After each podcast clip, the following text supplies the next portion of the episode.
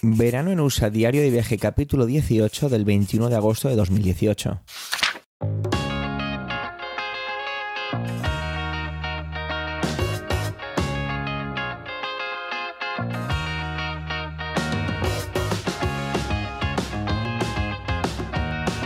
Hola y bienvenido a Verano en USA, un podcast de Milcar FM, un diario de vacaciones en el que yo, Javier, te cuento mi verano en los Estados Unidos. Ponte cómodo y disfruta conmigo de las aventuras pues que me van sucediendo.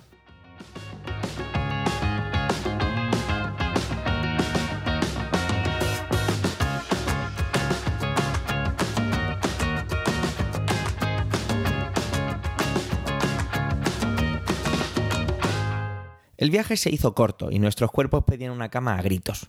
El cuartel general en Indiana nos recibió con una humedad típica de allí a la que yo nunca termino de acostumbrarme, y era un calor raro teniendo en cuenta que ni siquiera había amanecido. Fueron varios días de tranquilidad absoluta, vestida de pequeños recados burocráticos, pero en medio buscamos también hacer algo por la zona que fuera algo más o menos cultural. Por ello nos acercamos a la población Amish Napani. Está al norte de, de Kokomo, a unos 45-50 minutos en la que nos cayó una tormenta espectacular. Enseguida te habrás imaginado lo que has visto en las películas, ¿no? Esas mujeres con vestidos largos y sencillos, de colores muy apagados, sin maquillaje y cubriéndose la cabeza. Los hombres vestidos de oscuro, con esas barbas de corte tan característico, desplazándose en esos carros que son pequeñitos, con ruedas muy grandes pero muy finas, tiradas por un solo caballo de color negro. No el caballo, sino el carro. Es muy curioso, ya que en Apaní te vas a encontrar algo así, pero no mucho más que eso. Era, pues sí, muy curioso estar en un semáforo y ver en el cruce de enfrente, por ejemplo, uno de estos carromatos o tener uno al lado. Y más curioso todavía era descubrir que en la parte trasera llevan como los triángulos de la carretera, que debe ser que, que es obligatorio para que se les vea por la noche. Incluso tienen como pequeños garajitos en los que el caballo así no le da la lluvia, casos en los que, mm, como el caso en el que nos encontramos en esta ocasión, ya que cayó una tormenta realmente espectacular. Un poco más había así de lo puramente Ami, y es que el pueblo no es como me imaginaba, y es que Napaní es una comunidad Amis, pero no es de las más cerradas, sino es bastante abierta y moderna. Resulta que el movimiento Amish surgió en Suiza y se basa en un modo de vida humilde siguiendo el Nuevo Testamento.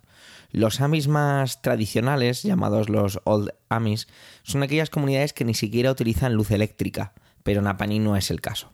Enseguida tiene una sensación de hospitalidad muy acogedora. Entramos en una especie de edificio, barra museo, barra centro social, barra no sé, y como nos había caído esa tormenta increíble, salió una joven sonriente a ofrecernos su ayuda se podían ver los muebles que utilizan y me llamó mucho la atención un mueble que parece de cocina, aunque bueno, me lo confirmaron luego, que en la parte, cuando tú abrías varias de sus estanterías, de la parte izquierda tenía como un gran depósito hecho de metal, parecían planchas de acero, parecían, en la que la parte de abajo se, había como una especie de grifo. Me dijeron que eso era para guardar la leche. Debe ser que esta gente, una gran parte de su, de su base alimenticia está en la leche. Mm, en ese museo te contaban un poco la historia de Napaní, así como su evolución, y tuvo algunos vecinos destacados, como por ejemplo uno de ellos que incluso trabajó en la NASA y intervino en varias misiones de, las misiones Apolo, un matemático que incluso acabó fundando su propia empresa de cohetes. Como no, referencia a su contribución en forma de soldados en las diferentes contiendas, ya fuera la Segunda Guerra Mundial, Corea, Vietnam y más recientemente en Afganistán e Irak. Un lugar muy interesante que nos animó a visitar otros los edificios cercanos, con productos manufacturados por ellos. Aquí es muy famoso el queso Amis, ¿vale? La gente pues es algo muy apreciado. Enseguida la madre de Monamug quiso comprar, así como harinas, caramelos, tipos de rebozados. Todo aquí es muy casero y realmente apetitoso. Visitamos también una tienda de antigüedades que parecía más una extensión del primer edificio, pero en el que podías llevarte aquello que te gustara y estuvieras dispuesto a pagarlo. Me quedé muy, muy, muy impresionado al ver que vendía una condecoración militar con su certificado a nombre de un soldado. Era un corazón púrpura, y más me llamó la atención al ver que costaba 15 dólares. Enseguida al ver el precio no me lo pensé dos veces y la quería comprar, pero luego mm, no sé, algo en mi interior me dijo que no era algo elegante o no debía hacerlo. Así que, no sé, pensé que no era buena idea. Quizá cuando esté en casa y revise un poco la mínima colección que tengo de objetos militares me arrepienta. Pero bueno, al final lo dejé allí. Ya Napani no tenía mucho más que ofrecer, así que volvimos al cuartel general, a Kokomo. El lunes se prometía como un día normal, un día de levantarse más o menos pronto y bajar en Indianapolis a hacer unos papeles de Monamug. Así lo hicimos. Antes de meternos en downtown teníamos que desayunar y lo hicimos con los típicos beagles con crema de queso. En España se empiezan a ver bastante este, estos panecillos redondos con un agujero en medio, no confundir lógicamente con un donut. Son unos panecillos de origen judío que se hicieron muy populares aquí en Estados Unidos. Creo que su origen fue un poco en Nueva York. Lo primero que me dejó alucinado fue lo que vino después. Resulta que antes de ir a downtown eh, me dijo que había que compulsar unos documentos con un notario. Bueno, compulsar no era exactamente así. No sé si es exactamente el término, pero bueno, yo creo al entender lo que me había dicho Monamous que había que hacer con esos documentos, pues entendí que era una compulsación, o más o menos.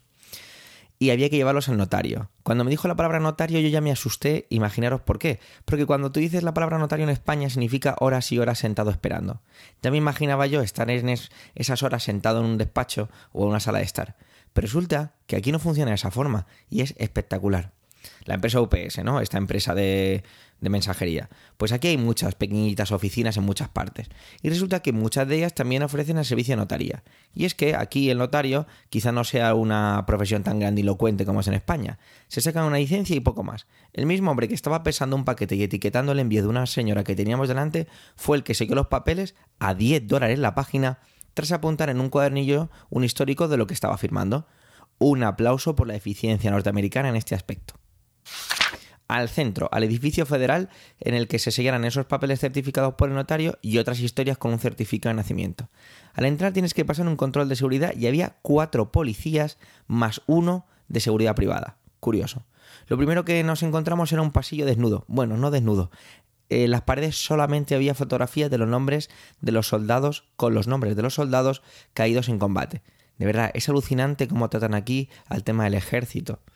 Llegamos a la ventanilla en cuestión y cuando ya me estaba yo planteando venir aquí con lo fácil que era todo lo burocrático, la verdad es que Monamuni y yo comentábamos la jugada y ella me insistía en que estábamos teniendo suerte, pero yo ya estaba enamorado y cuando estás enamorado pues te da igual lo que te digan. Pero la realidad me golpeó de repente cuando resulta que el certificado, no sé qué historia de por no estar expedido firmado por el ayuntamiento, pero sí por el condado, no sé qué, bueno, total, que no valía. Mi enamoramiento se desvaneció mientras reía para mí diciendo han llegado a la luna, pero la burocracia les ha conquistado. Había que seguir hacia adelante y así lo hicimos. Quedamos a comer con James, uno de los mejores amigos de Mon Amour, que nos ha visitado varias veces en España. Es un tío muy majete. Y su novio, Matt, al que conocimos en la comida. El centro de Indianápolis es bonito. Los edificios gubernamentales es como si estuvieras viendo una película de Washington DC o de San Francisco o de Chicago con esos edificios federales pero en tamaño pinipón. Es como maqueta de aquello. Tiene un sistema de brazos entre los edificios, entre algunos, ¿vale? En la zona más central de la propia ciudad, que al igual que te contaba que en Chicago era bajo tierra, aquí lo hacen en altura, por lo que, para lo que puedas moverte entre los edificios sin tener que salir a la calle. Una comida agradable en un mexicano pijo en la avenida Pija de Indianapolis, muy del estilo pijo de James. Nos enseñaron su casa y aquí hay que hacer un pequeño inciso. Los edificios de apartamentos aquí son un concepto ligeramente diferente. Los llaman condos, que creo que viene de condomino.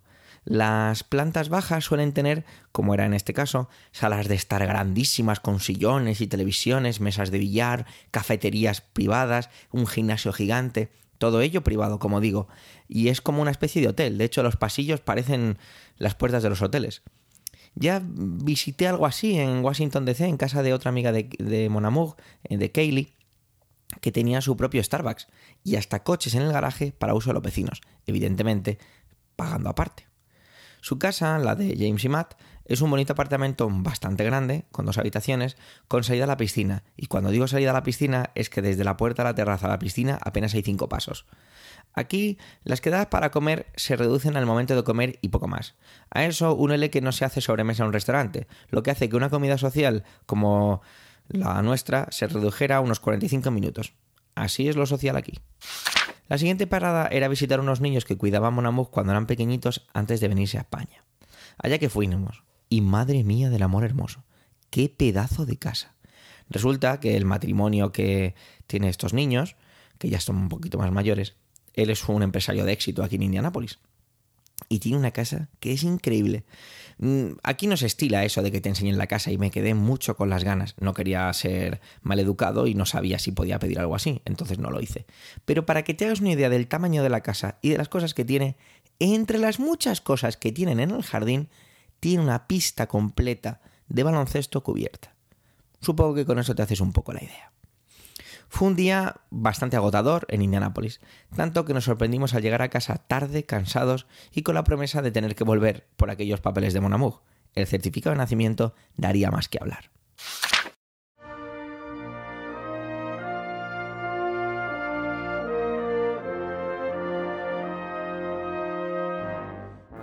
Acabo ya la página del diario de hoy, no sin antes agradecer que estés ahí, acompañando mi camino. Te recuerdo que en emilcar.fm barra, barra veranonusa está todo lo que necesitas saber del viaje. Puedes dejar comentarios y preguntarme lo que te apetezca. También puedes seguir el podcast en Instagram como veranonusapod y escuchar el score en Spotify como veranonusa-medio playlist. Espero que estés pasando un verano de escándalo. Hasta la próxima página de este diario aquí, en Verano.